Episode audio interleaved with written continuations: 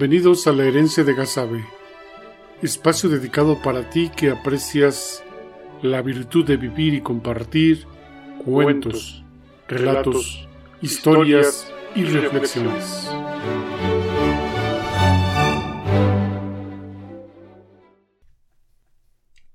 El día de hoy presentaré una reseña del libro El águila y la serpiente del escritor Martín Luis Guzmán. Este brevísimo ejercicio literario se realizó en 1998 en el Salón de Actos Baltasar Muñoz Lumbier de la Universidad Autónoma del Estado de Hidalgo para el Diplomado de Lingüística Avanzada del Español impartido por la reconocida maestra Elia Paredes Chavarría, representante de la Asociación Mexicana de Profesores de Lengua y Literatura AC, y bajo la supervisión de la asesora y amiga, la maestra María del Rosario Osti Castillo. El propósito del ejercicio es el incentivar la lectura de obras literarias de todos los países del mundo. Unas palabras sobre el autor de la obra.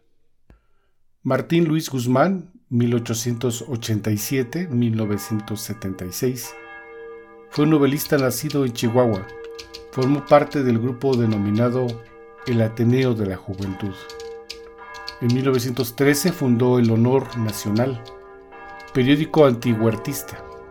En Culiacán se adhirió a las fuerzas revolucionarias de Ramón de Iturbide y después pasó a las órdenes de Villa, a quien sirvió como secretario. Fue encarcelado por dificultades con Venustiano Carranza y liberado por la Convención de Aguascalientes que lo nombró secretario de la Universidad Nacional de México. Fue director de la Biblioteca Nacional y coronel del Ejército. Entre sus novelas más conocidas se encuentran El Águila y la Serpiente, 1929, La Sombra del Caudillo, 1931, y Las Memorias de Pancho Villa, 1938. Fundó y dirigió la revista Tiempo, Obtuvo el Premio Nacional de Literatura y el Premio Literario Manuel Ávila Camacho. Fue embajador en Naciones Unidas y estuvo al frente de la Comisión Nacional de Libros de Texto Gratuitos en México. Describiendo al personaje central de la obra y su entorno. El origen humilde y sencillo de Doroteo Arango, mejor conocido como Francisco Villa, se proyectó a lo largo de su vida en un mundo de dramáticos contrastes, permitiendo con su vasta experiencia sobrevivir en múltiples ocasiones a la persecución de sus enemigos. Inteligente, audaz y hasta sanguinario podría catalogarse a este personaje que forma parte del mito e historia de nuestra revolución.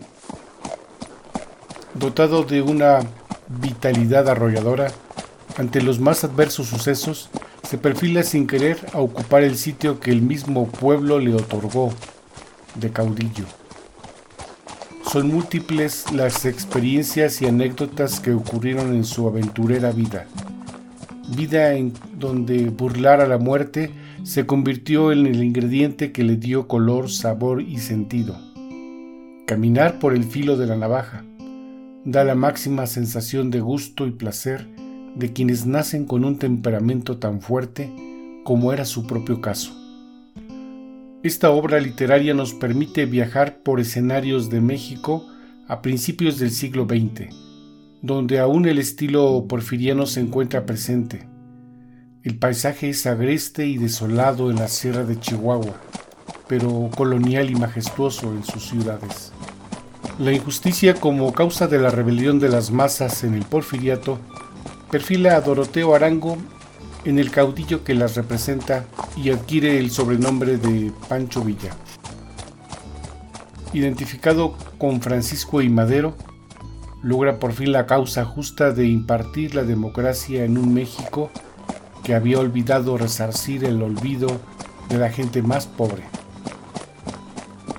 Los intereses oscuros y mezquinos del general Huerta, secretario del presidente Madero, logran quedar al descubierto la alta traición en la decena trágica. Pero Villa, que se encuentra injustamente encarcelado, logra escapar ingeniosamente de la cárcel de Tlatelolco para dar inicio a una segunda ola simultánea de rebeliones en todo el país. La línea de rieles interrumpe el paisaje y se pierde detrás de la intrincada serranía. El silbido de la locomotora anuncia impaciente la llegada de tropas villistas.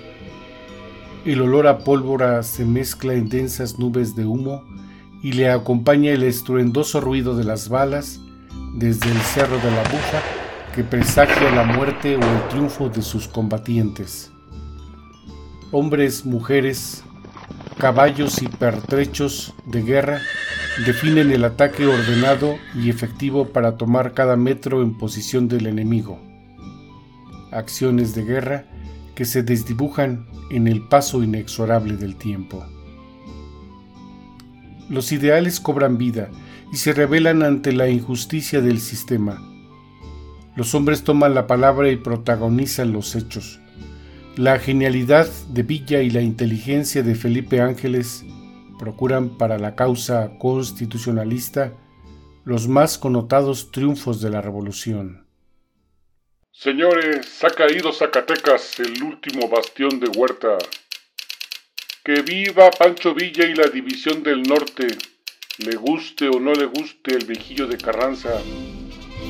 El águila y la serpiente es una novela clásica de la épica revolucionaria de México.